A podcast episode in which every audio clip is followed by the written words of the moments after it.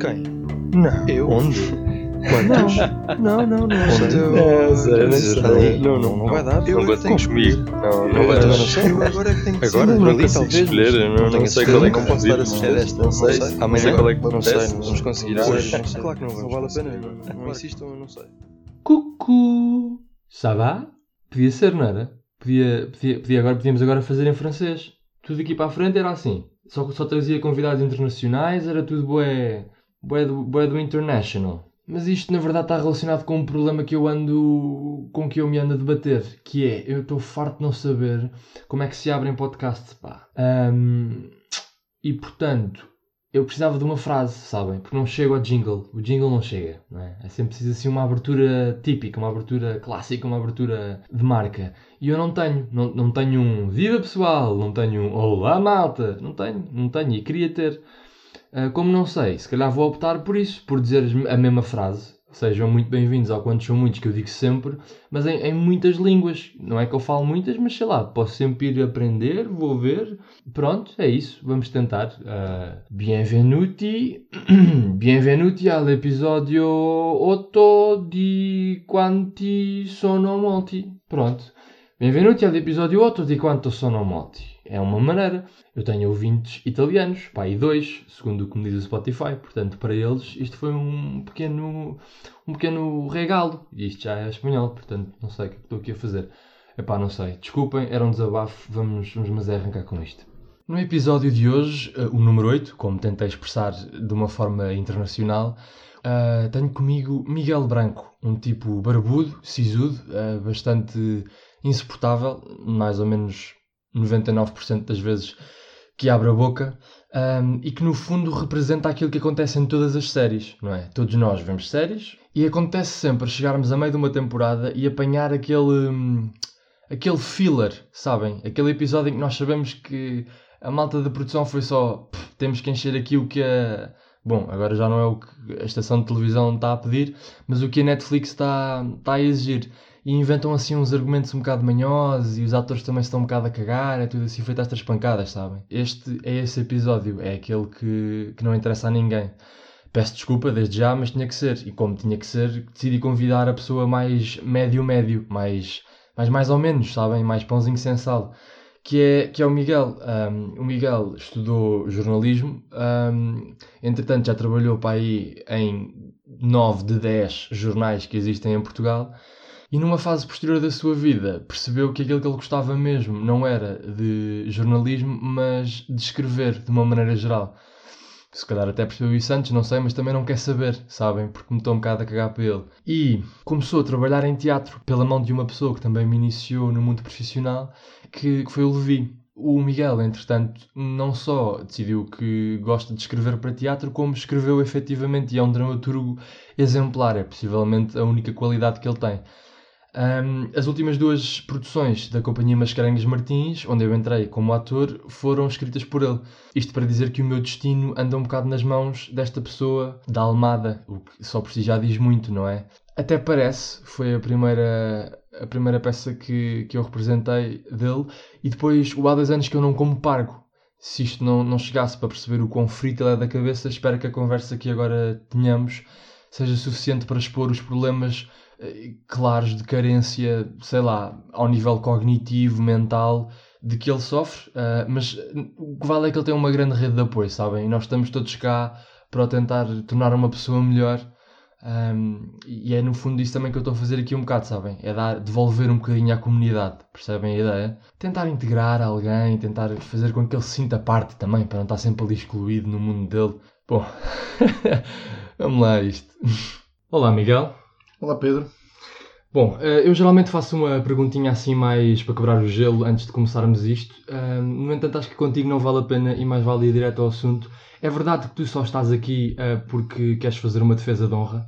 Olha, isso tem um, tá, há uma certa razão nisso, porque de facto no primeiro episódio tu começaste, para já contaste um momento em que estávamos com copos e portanto eu como sou uma, uma, uma personalidade altamente conhecida da sociedade portuguesa fico com algumas questões com isso. Depois porque me pareceu que uh, este podcast é muito melhor sem a minha presença e eu queria que isso estivesse muito claro, percebes? Porque acho que isto tem muito mais piada uh, sendo por Pedro Nunes e tendo agora a possibilidade de ter Miguel Branco como entrevistado. Repara como eu estou a fazer isto falar na terceira pessoa, que é das coisas que eu mais odeio no mundo. Portanto, está tudo em bom. E há também um outro uh, aspecto que é do episódio com Maria Leonor Carapuço, em que uh, no início do episódio se diz que um, o branco ainda te cai mal no estômago, uma coisa assim. uh, e vão dizer, alegar que estavam a falar do vinho, e pronto, e eu vou desculpar e está tudo bem. Ah, estávamos mesmo, sabes? Mas, mas tudo bem, eu percebo que, que isso é dito fácil impressão e respeito isso. Um, Deixa-me dizer-te que é, que é um prazer enorme e quando eu planeei fazer isto, um, foi logo, foste logo das primeiras pessoas que eu pensei ter aqui, não só pela tua experiência do outro lado, uh, do lado em que eu estou neste momento, mas, mas também porque tens imensas coisas para dizer e porque és uma pessoa relativamente eloquente, apesar de tudo. Curiosamente, um, és o primeiro convidado aqui do podcast que não traz, um, ou melhor, a quem eu não ofereço uma vinhaça. Estamos a beber uma litrosa e eu acho que isso também define bastante aquilo que é o teu caráter, a tua personalidade. É bastante condizente, porque se estivéssemos aqui a beber um cartucho, bom, para já poderíamos estar, mas teria que ser mais tarde okay. uh, e teria que estar menos calor, uh, mas, mas, estamos bem e acho que, repara, podíamos estar com uma média, mas não, estamos com uma litrosa e eu acho que isso não é por acaso, de facto. Não é, não é.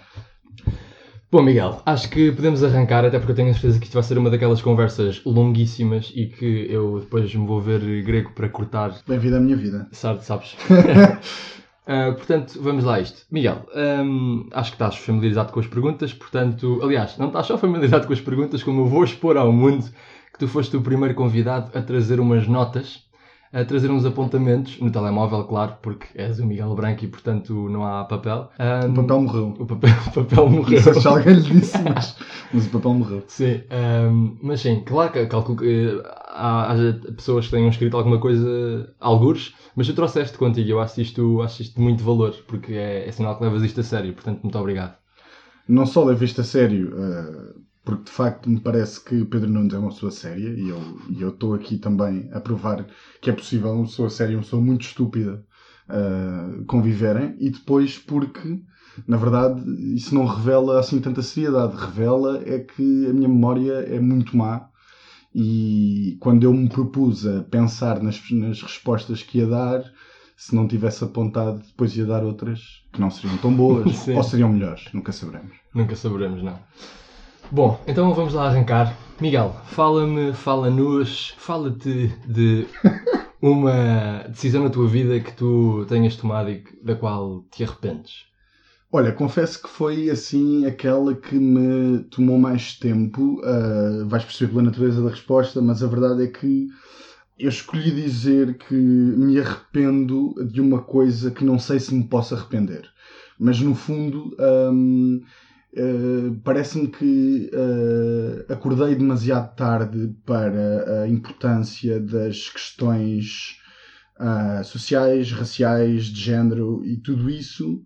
Um, e na verdade eu tinha todas as condições para ter acordado muito mais cedo, porque tenho uma família que me deu as possibilidades de leitura e de convívio, de, de desenvolvimento de discurso e de pensamento para tal e na verdade ainda assim lembro-me de, sei lá, uh, estar no primeiro ano de faculdade e ainda empregar palavras como uh, maricas ou coisas do género.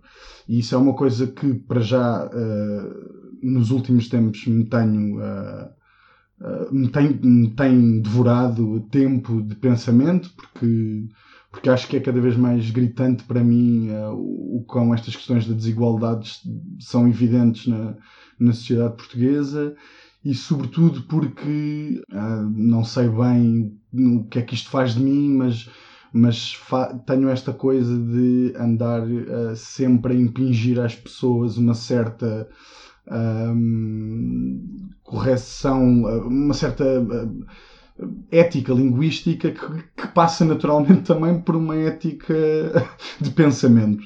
E, e, e, isso passa por muitas vezes eu estar perante pessoas uh, que me são próximas há muitos anos a ser altamente desagradável, que na verdade não tem que ser visto como, ser desagra como sendo desagradável, mas, mas com posições vincadas e que pode levar, e aliás muitas vezes leva um, a situações mais conflituosas. Um, mas de facto eu tinha pensado responder isto e, e, na verdade tinha pensado e já respondi.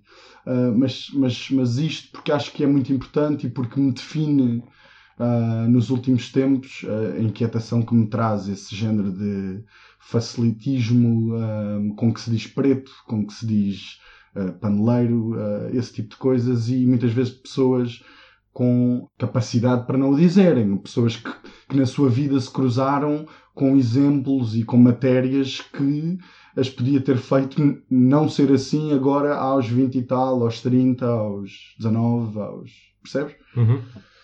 E eu, portanto, dizia que não sei se isto é um arrependimento, porque se eu não acordei antes para isso, por alguma razão foi, mas fico triste por não ter sido antes. Porquê é que achas que, porquê é que, achas que não despertaste para esses problemas mais cedo? Tendo em conta que tinhas as condições como referiste, sentes que foi um, um adormecimento da sociedade? A verdade é que somos de uma geração um bocadinho diferente, portanto, sentes que o adormecimento era geral ou foi só da tua parte?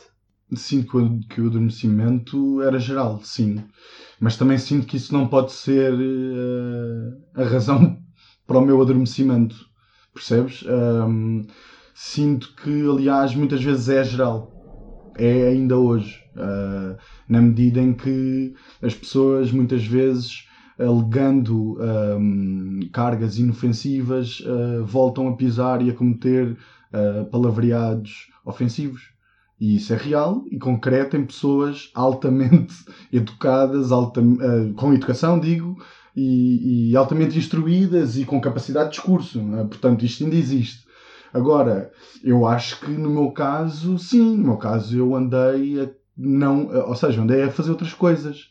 E isso também tem um significado, não é? Obviamente, eu andei Uh, e, e, se calhar acho que durante muito tempo, apesar de ter esse input familiar enorme que sempre tive, não andei a ler o que devia ler, não, não andei. E, e claro, há uma dose disto que tem a ver, obviamente, com pessoas uh, que se cruzaram na minha vida e muitas delas, uh, aliás, aparecem no secundário e começam a alertar para este tipo de coisas. É aí que a coisa começa a surgir. Mas uh, ao ponto de eu me disciplinar, ao ponto de não querer emitir certas palavras nem em brincadeira, é uma coisa relativamente mais recente.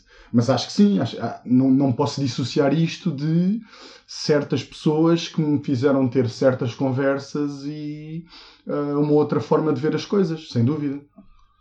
E, e agora, passados estes anos todos, uh, estando tu noutra fase da tua vida e de entender este, estas questões, como é, que, como é que é o diálogo com essas pessoas que te iniciaram no despertar? Para já, é muito mais natural estar com essas pessoas. E depois, uh, são, são pessoas de facto com quem eu uh, gosto muito de estar. Não é que eu não gosto de estar com várias pessoas, mas algumas em particular dão-me mais gosto porque me fazem, eventualmente, depois desse dia ou desse momento em que estive com elas, chegar a casa e pensar: uh, porra, ainda bem que eu conheço esta pessoa, ainda bem que eu sou amigo desta pessoa. Ainda bem que podemos ter esta conversa e praticar este, esta profundidade de discurso e de pensamento. E no fundo é isso. Uh, embora eu possa ser uma pessoa que nem sempre diz este tipo de coisas que estou agora a dizer a ti, uh, porque também me deixa envolver um bocado nesta coisa que a sociedade insiste em dizer que uma pessoa dizer a outra que gosta dela ou que gosta da forma como ela estrutura uh, o seu raciocínio uh, faz-te um lamechas que vai ser gozado. E portanto também caio nisso algumas vezes, seguramente. Tu, tu és uma pessoa que trabalha atualmente e talvez infelizmente em comunicação e jornalismo, um, mas mais do que isso e dessa tua formação é importante a tua relação com a palavra. E isto leva-me a uma pergunta que é: tu mencionaste várias vezes esta tu, este teu shift na tua, no teu modo de estar, vá, mas sempre que falas disso mencionas uh, palavras como precisamente palavra, vocábulo, expressões, discurso. Ou seja, não estamos a falar de uma mudança de paradigma na maneira como tu entendes as relações dentro da sociedade. Isso para ti sempre esteve bastante claro. O que acontece é precisamente o apurar da maneira como falas e como descreves essas situações. Claro. É isso? Claro. Claro, porque essa é a diferença entre uh, a, a, o vocábulo, a palavra, a forma como tu, do cérebro à língua, uh, consegues ou não uh, travar, deixar ir e nunca conseguirás que à língua chegue aquilo que tu pensaste, obviamente, mas, mas essa, é, é, esse é um veículo para. Um, eh, mais facilmente tu saberes uh, como é que te posicionas perante qualquer coisa. Uh, é tão básico e tão uh, comum ouvir-se dizer de pessoas que utilizam expressões como maricas, paneleiro, preto, dizerem-se que, não são que não são homofóbicas, que não são racistas, porque para elas está uh, muito claro que ao fazer esse tipo de comentários uh, que podem depois ou não ter a alegação muito rápida de ah, não, mas eu não sou homofóbico, tu tens que perceber o que é que estás a dizer. E portanto, eu, parece-me que a palavra nesse sentido é essencial. Porque se tu te defines como uh, não homofóbico e depois passas a vida a utilizar palavras que são homofóbicas, um, o que é que estás a fazer, não é? E portanto, essa é a diferença.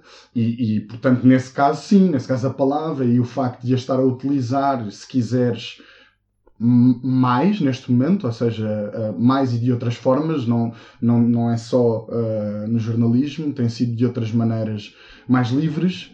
E isso sim pode ter uma importância, uh, mas eu acho que, sobretudo, talvez não seja a escrita, talvez seja a tentativa de porque eu passo a vida a dizer que, muito, eh, que escrevo muito melhor do que o que falo, porque de facto, uh, apesar de tudo, acho que tenho uh, muitos ticos de linguagens e algumas dificuldades em formular discurso de uma forma corrida.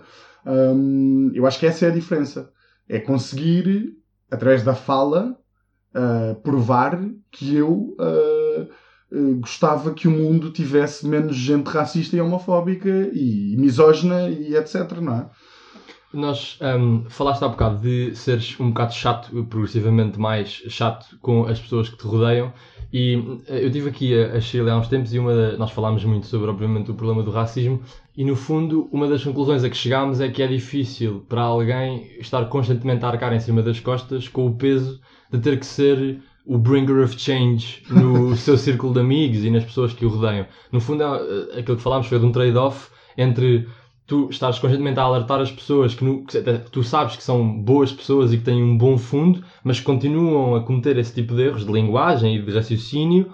Uh, ou seja, é o trade-off entre alertar essas pessoas e estares constantemente a prejudicar as tuas relações pessoais. Sem dúvida. Seja numa lógica mais, se quiseres, uh, egoísta de prejudicar as tuas oportunidades, seja de relações, seja a, nível profissional, como também prejudicar mesmo as relações que tens ao nível emocional e emotivo e pessoal. Portanto, repara, apesar de tudo, uh, eu tenho a sorte de uh, ter à minha volta gente que, um, para já, uh, acordou antes de mim para isto, outros que vivem com ela desde que nasceram, outros que quando eu ainda andava a dizer vocábulos deste género, já tinham uma atitude mais proativa sobre o assunto.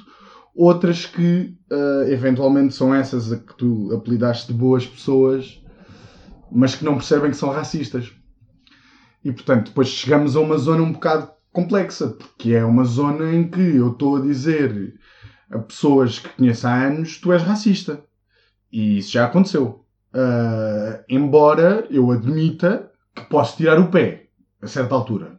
Agora, que eu sei que hum, perante algumas pessoas hum, eu sou visto como o mau feitio, o, o hater, o etc. Hum, eu, tenho plena consciência disso. Agora, como não fazer aquilo que eu às vezes faço, não é? Uh, como, como não dizer, se, sobretudo se é uma pessoa de quem tu gostas e que queres uh, para ela uh, o melhor dos discursos e das possibilidades de vida, uh, olha, chavalo ou chavala, tu não estás a ver bem o filme.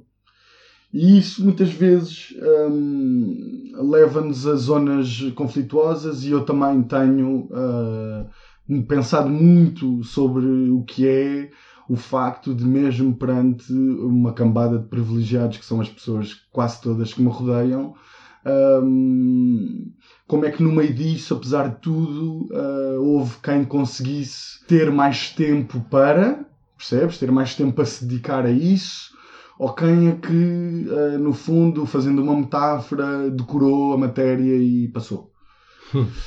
Percebes? E eu tenho pensado nisso e de facto às vezes as coisas não são assim tão uh, óbvias, até como eu dizia há bocado, não é? Não, e, e portanto, uh, esta coisa de seres classe média e ter que ser inteligente socialmente e politicamente não é uma consequência direta. E sobretudo acho que essas pessoas, há muitas dessas pessoas que têm condições que eu estou a nomear, que eu estou a, que eu estou a referenciar, são pessoas que conseguem falar sobre um leque enorme de assuntos, mas muito pela rama, muito pela superfície. E depois, quando tu vais um bocadinho mais longe, a coisa entorna. E, e, e chega-se a evidências um bocado uh, graves às vezes, percebes? E eu fico, uh, por um lado, a pensar que estou uh, sozinho no mundo e isto é é, é, uma visão um bocado estúpida, mas que eu sempre tive, embora isso nunca seja real. Uh, eu sempre tive uh, uh, apoios de todos os lados e mais alguns, mas é muito esta coisa primordial e primária de pensares ai o meu cérebro, ai estou tão sozinho, ai estou, sou tão deprimido. Aliás, já tivemos uma conversa sobre isso, é muito interessante. e, portanto, eu, eu, não deixo de pensar nisso, em como, por um lado, um, é, é um bocado ser chato às vezes. E, e, e ser um, incisivo, e isso para muitas pessoas ser visto como uma afronta e não como uma uh, bora lá conversar sobre isto para, para que eu uh, consiga pelo menos uh, fazer ver aquilo que eu acho que está errado no teu discurso. Por outro lado, às vezes é um bocado aquela lógica do as pessoas não têm que levar com isto da tua parte. e às vezes isso acontece, sobretudo em dias como este, está calor. Bom, já, já falámos substancialmente sobre isto e acho que o assunto não terminava, mas temos que, temos que avançar porque, felizmente, uh, neste, neste aspecto concordamos bastante um com o outro e tentamos praticar mais ou menos o mesmo estilo de vida. Sim. Uh, bom, portanto, vamos então avançar. Uh, Miguel, vamos falar sobre uma decisão da tua vida que tu tomaste e com a qual estás mesmo muito satisfeito. Pá, eu quero ser o primeiro convidado a fazer muitas coisas diferentes neste podcast e, portanto, convido-te Pá, não sei, se quiseres arriscar, uh, o que é que eu vou responder? Ui, pá, imagina, é, ao mesmo tempo é previsível da minha parte, mas tu és um tipo que no fundo se pauta por ser uma caixinha de surpresas. Eu se tivesse que arriscar sem dinheiro, diria, diria que é o facto de teres começado a escrever teatro. Bom, não, uh, falhaste. Uh, embora só, seja, queria, só queria dizer que eu tinha falhado. Embora não, não seja de facto uma falha assim tão concreta, porque na verdade eh, isso tem relação com a minha resposta, que é um bocado mais larga que essa, mas que é ter-me decidido a ser freelancer e que tem um, e que tem uma história curiosa que é a primeira vez que eu tentei fazer isso, tive quatro meses em casa e decidi que não tinha maturidade para isso. e voltei a uma redação. Tiveste uh, uma quarentena então, há uns tempos. Epá, não era quarentena nenhuma, man, és louco. Era uh, três da tarde, ninguém me disse nada para fazer um trabalho hoje. Então, se calhar, vou para ali, vou curtir. E depois se aparecer um trabalho às seis, vamos supor, como eu acho que aconteceu, não quero estar em, em, em, erro, mas as pessoas também não vão ouvir isto seguramente, a não ser que eu lhes mande, e mesmo assim tenho dúvidas, que é, hum, não sei se foi o Cohen, mas alguém importante morreu okay. nesses meses de freelancer, não sei se foi o Cohen, mas eu estava às 6 da tarde, uh, já com os copos valentes, e foi nesse momento que eu disse assim, pá, claro, não é? eu devia estar em casa e se aparecesse uma coisa destas eu teria feito isto. Ganharia eles, dinheiro. Eles ligaram para escrever o obituário, é isso? Exatamente. Ganharia dinheiro para, para a coisa. Além disso, vamos supor que era o Cohen, mas mesmo que não, não tenha sido, era alguém uh, sobre o qual eu gostaria até de ter escrito, e eu odeio escrever obituários, um, e portanto eu tinha uh, feito aquele dinheiro facilmente se tivesse estado em casa até às X horas, em vez de era um dia de semana e eu às três decidi, pá, tenho ali um companheiro de folga, ninguém me disse nada, era aí que eu já te apanho. E eu nessa altura decidi assim, pá, isto não está a dar, e ao final do terceiro mês comecei a mandar uns e-mails, e a verdade é que voltei a uma redação, e depois de, sei lá, uns parcos meses nessa redação. Eu, eu lembro-me de chegar a casa e dizer à Sónia: porque é que eu fiz isto? Houve, não dá. E, e repara, e não tem a ver com aquela redação em particular, tem a ver com esta coisa do mundo de trabalho, esta coisa de, dos egos em escritórios e do. E de, pá, não consigo. E não consigo e não quero ser uma besta, percebes? Não quero ser uma besta ah, daquelas que trata mal toda a gente ou que. Eu imagino-te, tipo, a seres uma personagem, a, tipo, personagem principal ou os olhos observadores de quem está a trabalhar num escritório tipo The Office, sabes? Em que é tudo, tipo, altamente estranho. Nada, nada te faz sentido. Tu estás a achar aquilo super absurdo e só, só tens duas alternativas, que é ou riste do ridículo ou começas a ser agressivo com as pessoas. Nem é isso, é, não, é, hum, é uma agressividade que vai lá pela não resposta. Hum. Sabes que é falam contigo e tu não dizes nada. Olha, só. Isso aconteceu-me algumas vezes e não foi bom.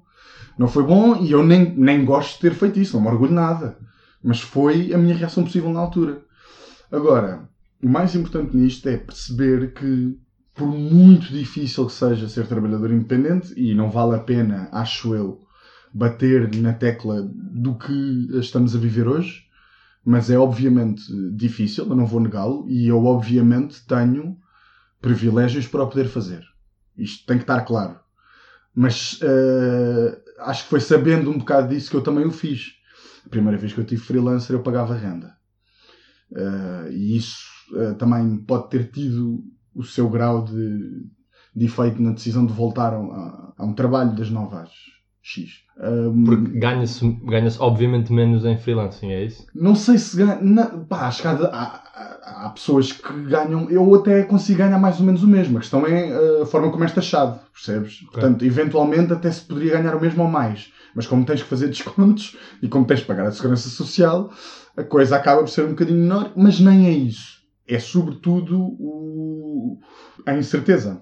Uhum. Ou seja, o não nem sempre saberes quando é que vais receber ah, e, e isso ser difícil quando recebes contas no início do mês, não é? Portanto, esse tipo de coisas é, é concreta. Ah, e é verdade que eu tenho uma pessoa que tem um trabalho das 9 às X e, portanto, ah, a coisa ah, dá para fazer. Agora, para mim foi importante perceber que eu, vivi, eu, eu, eu vivia muito melhor, eu vivo muito melhor sem um patrão, sem alguém a dizer-me olha, tens que fazer isto, tá, tá, tá. pá, não, não quero, e se me apetecer dizer não quero, eu hoje posso fazê-lo. E essa liberdade faz-me ser uma pessoa, há quem possa discordar disto, obviamente, uh, mas faz-me ser uma pessoa menos pesada, menos uh, de mal com o mundo, pá, porque a verdade é que eu tive fases da minha vida em que era muito difícil falarem comigo, porque Porque agora é. não, claro, exato, eu percebo isso, estás a ver? Mas para mim há uma diferença. Claro, claro. A sério. Uh, Pá, houve uma altura da minha vida que eu trabalhava no I, e, que era já o ISOL na altura, e o número de horas que eu trabalhava, uh, houve. Eu depois não, não dava para grandes conversas, percebes? E isso estava, obviamente, a prejudicar as pessoas à minha volta. Claro. Um, e portanto, tomar essa decisão, pessoal, se conseguirem, força, porque de facto, houve, não há nada como uh, não ter que levar com essas, uh, não sei se pode dizer isto neste podcast, mas pisadas Podes, podes. uh, que vocês que vocês levam a toda hora. E agora que, agora que és freelancer, no fundo, eh, respondendo a esta tua apologia à liberdade, ela é mesmo total durante os 30 dias ou chega ali à primeira quinzena e tchau? Tem, obviamente, esse lado de uh, não é total. Mas se fosse total, o capitalismo não era o sistema vigente. Portanto, uh, é o que é. É obviamente, pá, e não vou mentir, nesta altura então, uh, tens de correr, não é? E se aparecer uma coisa, uh, convém que digas que sim, até porque as coisas não estão fáceis, ou não estão tão fáceis. Um, mas eu acho que dá para gerir melhor, percebes? Sei lá, se estiveres numa redação e te mandarem fazer uma notícia sobre uh, o clã Aveiro para o site daqui a 10 minutos, estou a exagerar, mas estou a dar um exemplo estúpido, tu sabes que vais ter que fazer. Se estiveres em casa e a tua ideia for, se te pedirem isso, tu ganhas dinheiro, por aquele momento, se calhar até fazes com mais gosto. Mas obviamente que há uma gestão que tem que ser feita e, e eu no meu caso, como tenho, como como estou ocupado por várias atividades, tenho que gerir isso muito bem hum, e às vezes simplesmente acontece até uma coisa que eu gostaria de fazer e não posso, porque naquele dia tenho uma aula, tenho uma coisa qualquer. Agora, não estás preso ao sim, ou, ou, aliás, ao ter que fazer, porque não é um sim, não é? Uh, não estás preso a isso e isso para mim foi uh, foi mesmo importante, sabes? que é no fundo aqueles manguitos que tu fazias. Manguitos. Esta é uma palavra também que, por exemplo, estás a perceber? não sei se devia estar aqui, mas o dedo do meio o dedo do meio que tu fazias a cada vez que te, mandiam, que te mandavam fazer uma, uma, uma notícia deste género, isto serve para qualquer ocupação do mundo, não é? Mas eh, uma coisa que no jornalismo se conhece como broche, um, quando te mandavam fazer isso, tu tinhas que fazer. E agora há pelo menos uma escolha. Miguel, acho que está na altura de checares as tuas notas. Aí eu não tenho nota para esta. Sabes de cor, é isso? Não. Sabes o que é que eu disse? Eu escrevi aqui. É curioso como todas as decisões são relativas ao trabalho. Isso é uma bela merda. Portanto, agora vais fazer uma que não é relativa ao trabalho, é isso? Não sei. Não pensei nesta, de facto. Epá, eras a primeira pessoa que vinha aqui a dizer que aquilo que não conseguiu decidir foi a decisão que trazia para este elemento. Percebes? Já, yeah, podia ter sido boa meta. Exato. Fixe, é? Mas olha, então esta é o quê? Diz lá. Uma decisão que tu, hum, há várias vertentes, que ainda não conseguiste tomar, que no passado não conseguiste tomar, ou que neste momento, no presente, sabes que não vais conseguir tomar. Bom, hum, há uma muito óbvia e profissional. Mais uma vez? Sim. Que é o facto de eu não ter ainda conseguido deixar o jornalismo. Uh, porque, de facto, como dizia, há vezes em que eu gostava de poder praticar só outro tipo de escrita, uma cena mais livre, menos com quem, onde, quem, é? estás a perceber? Sim. Essa coisa muito protocolar que eu acho que o jornalismo, apesar de tudo, tem que ter e, e é bom que tenha para as pessoas não se passarem. Uh, porque não tenho que ler arte, uh, isso é uma opção. Agora, eu de facto gostava, acho que eventualmente poderia ser possível tomá-la, mas a verdade é que a maior parte dos meus rendimentos vem daí e eu não sofro assim tanto a fazê-la, apesar de andar sempre a dizer mal das coisas e assim, e vocês é que levam com isso, mas na verdade uh, são coisas que se passam aqui dentro e que eu lido bem e que não me tornam, uh, opa, não me tornam o cotidiano eh, profundamente angustioso. Sim, uma angústia, percebes? Não, não acontece. É relativamente tranquilo continuar a fazer jornalismo, embora, pensando nisto numa coisa ideal, eu gostava de não o fazer. Gostava de ser pago para ser dramaturgo a tempo inteiro. Ou, ou, ou não só dramaturgo, escrever outras coisas, mas escrever alguma coisa mais poética, se quiseres, assim dizer. E, vamos supor que havia um jornal, uma revista, alguma coisa que te convidava para continuares a fazer o teu trabalho, mas dando-te liberdade, tanto a nível de caracteres como de forma, não tendo que respeitar necessariamente os cânones deontológicos do jornalismo. Uh, ou seja, no fundo é, é, é o facto de teres esse tipo de rotina e esse tipo de regras e obrigações naquilo que sai enquanto produto final, ou é mesmo o trabalho de preparação? Tu gostas de entrevistar as pessoas? Se pudesses, por exemplo, escolher tu com quem vais conversar, e, e no fundo escrevesse sobre essas conversas, percebes? Ou seja, é o tipo de trabalho uh, que fazes ou é aquilo que és obrigado a fazer depois enquanto, enquanto pessoa que escreve para um jornal? É a natureza do texto. E obviamente uh, Portugal ainda tem alguns, não assim tantos, mas alguns bons exemplos de gente que escreve de forma relativamente livre uh, no jornalismo e muito bem eu acho que tenho o meu estilo e que pelo menos tento que ele não seja enfadonho, mas sei que ele não é o que eu gostava que fosse. Mas depois é, se calhar isso não era jornalismo, não é? Uh, e portanto é, eu acho que é mais a natureza do texto, não é, não é o facto de uh, eu ter que ir fazer um trabalho que não quero fazer, não é o facto de. Uh, bom, aí talvez seja, que é uma coisa que eu odeio fazer na prática do jornalismo, que é desgravar, como nós dizemos, uma coisa que vulgarmente é conhecida como transcrever. Eu odeio fazer isso e, e considero muitas vezes pagar uh, dinheiro a alguém para me fazer, mas depois tenho problemas de consciência e não o faço. mas eu acho que é sobretudo o facto de saber que perante um texto que vai ser publicado num meio de comunicação convencional, eu não posso ser javarde. Ou seja, eu não posso chegar ali começar a rasgar com uma coisa que não tem nada a ver com o que está ali a ser em questão e depois dar a volta, porque vá lá, uh, não é assim que as coisas são feitas, nem estruturadas, não é? Se existisse um jornal, um meio de comunicação com esse tipo de coisas, sim, claro, vamos a isso. Agora, ninguém mete dinheiro, ninguém mete dinheiro em comunicação à espera de, de ver de novo na sua conta. Uh, e portanto eu não acredito nisso. E todos os meios de comunicação, também alguns, uh, deixa-me reforçar isto, também há alguns independentes de alguma qualidade em Portugal, uh, mas são coisas que depois também ficam a meio caminho, não é?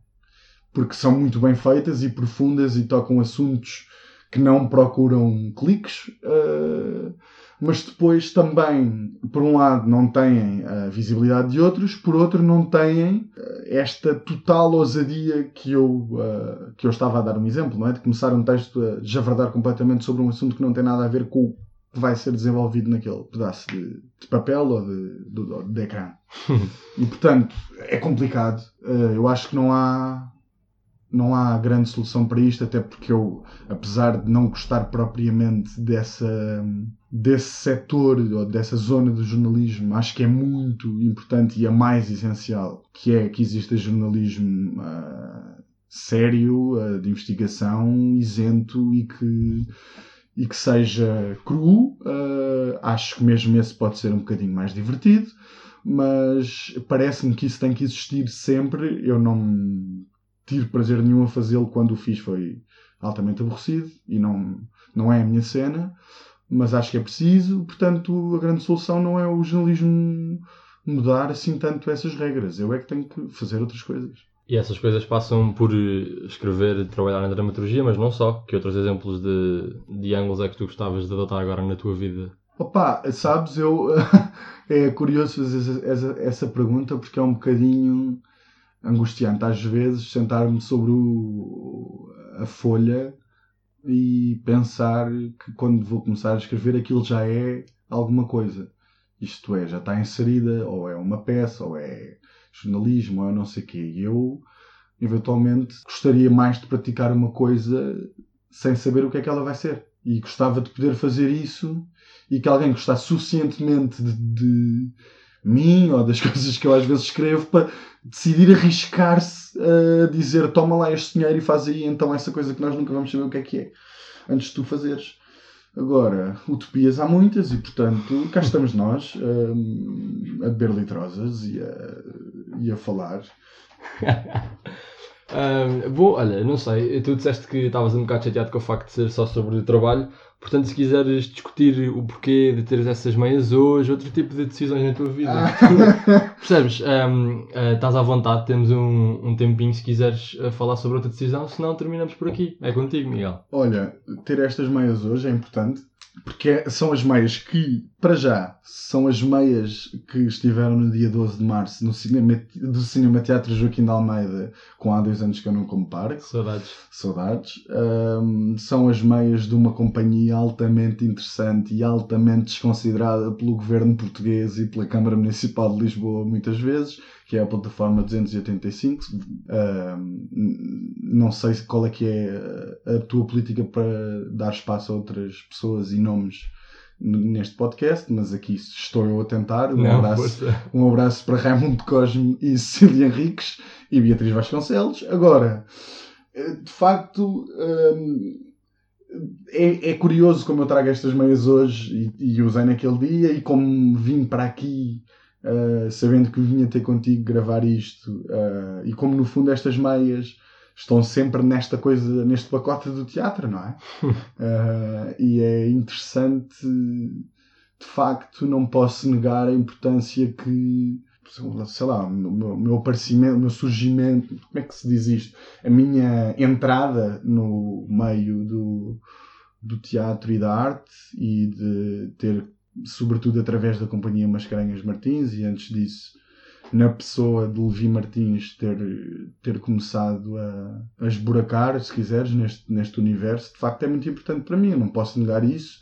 acho que todas as pessoas que me são próximas sabem, é muito evidente uh, e traz um lado em mim muito. Uh, que fica muito mal de dizer em podcasts que é uma possível.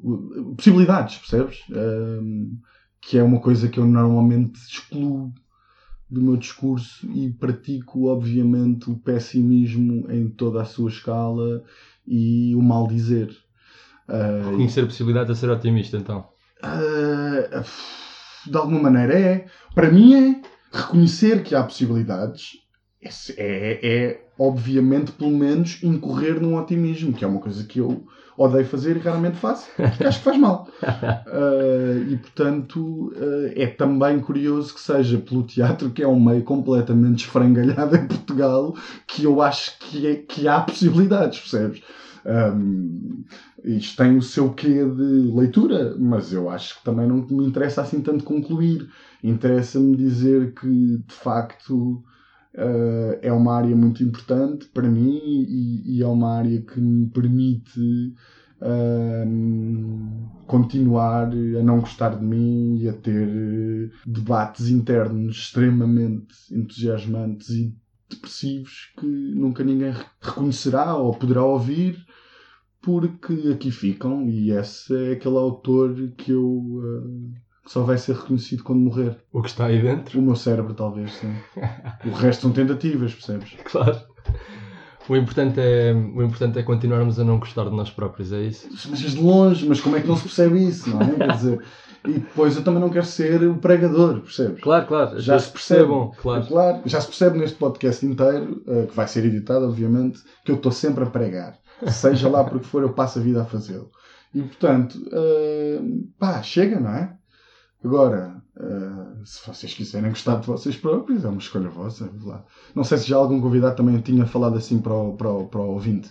Ah, não, mas podes, podes falar um bocadinho, acho que é fixe, assim, quebrar a quarta parede, sabe? É, não é? Sim, sim, quebra. Não era só isto, era só dizer vossa e falar para, este, para esta plateia Ai. repleta.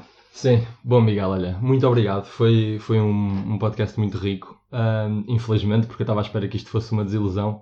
Como, como contigo, geralmente é assim que as coisas ficam. Yeah, seria muito melhor. Era muito mais fixe se eu agora trouxesse Miguel Branco e só dissesses merda, tudo mesmo péssimo. Mas não, houve coisas eu não quero fazer isso ao, ao quando são muitos, não é? Sim, Porque... não é a mim, é mais ao, à, àquilo que se tornou quando são muitos. já faço, como tu sim, sabes. Sim, é mais à família quando são muitos. Sim, exatamente. Um, agora à saída, uh, o Miguel vai vestir a t-shirt que eu agora tenho aqui para o merchandising. Podem à vontade uh, também mandar mensagem pelo Instagram, podem mandar pelo Facebook. Temos, temos agora disponível 9,99 t-shirts de todos os tamanhos. Estás a falar sério? Não, claro que não achas mesmo. se fosse eu comprava. não. Não, estou a gozar. Mas, mas pronto, muito obrigado por fazeres, fazeres parte disto. Um, já fazias antes disto sequer começar e agora fazes de corpo presente e de mente bastante ausente. Olha, sabes, eh, já agora só para concluir, ainda bem que eu não fiz um podcast contigo, porque isto ia ser muito mau. Então, isto foi ótimo. Isto vai ter quantos minutos, apesar de estar aqui com 50? Isto vai ter para aí 40. Yeah, 45. estes 40 minutos são terríveis. Percebes? É tipo do, do pior material podcastiano que existe no mundo. uh, portanto. Não, não, é bom. É bom. Obrigado, Miguel. Beijinhos.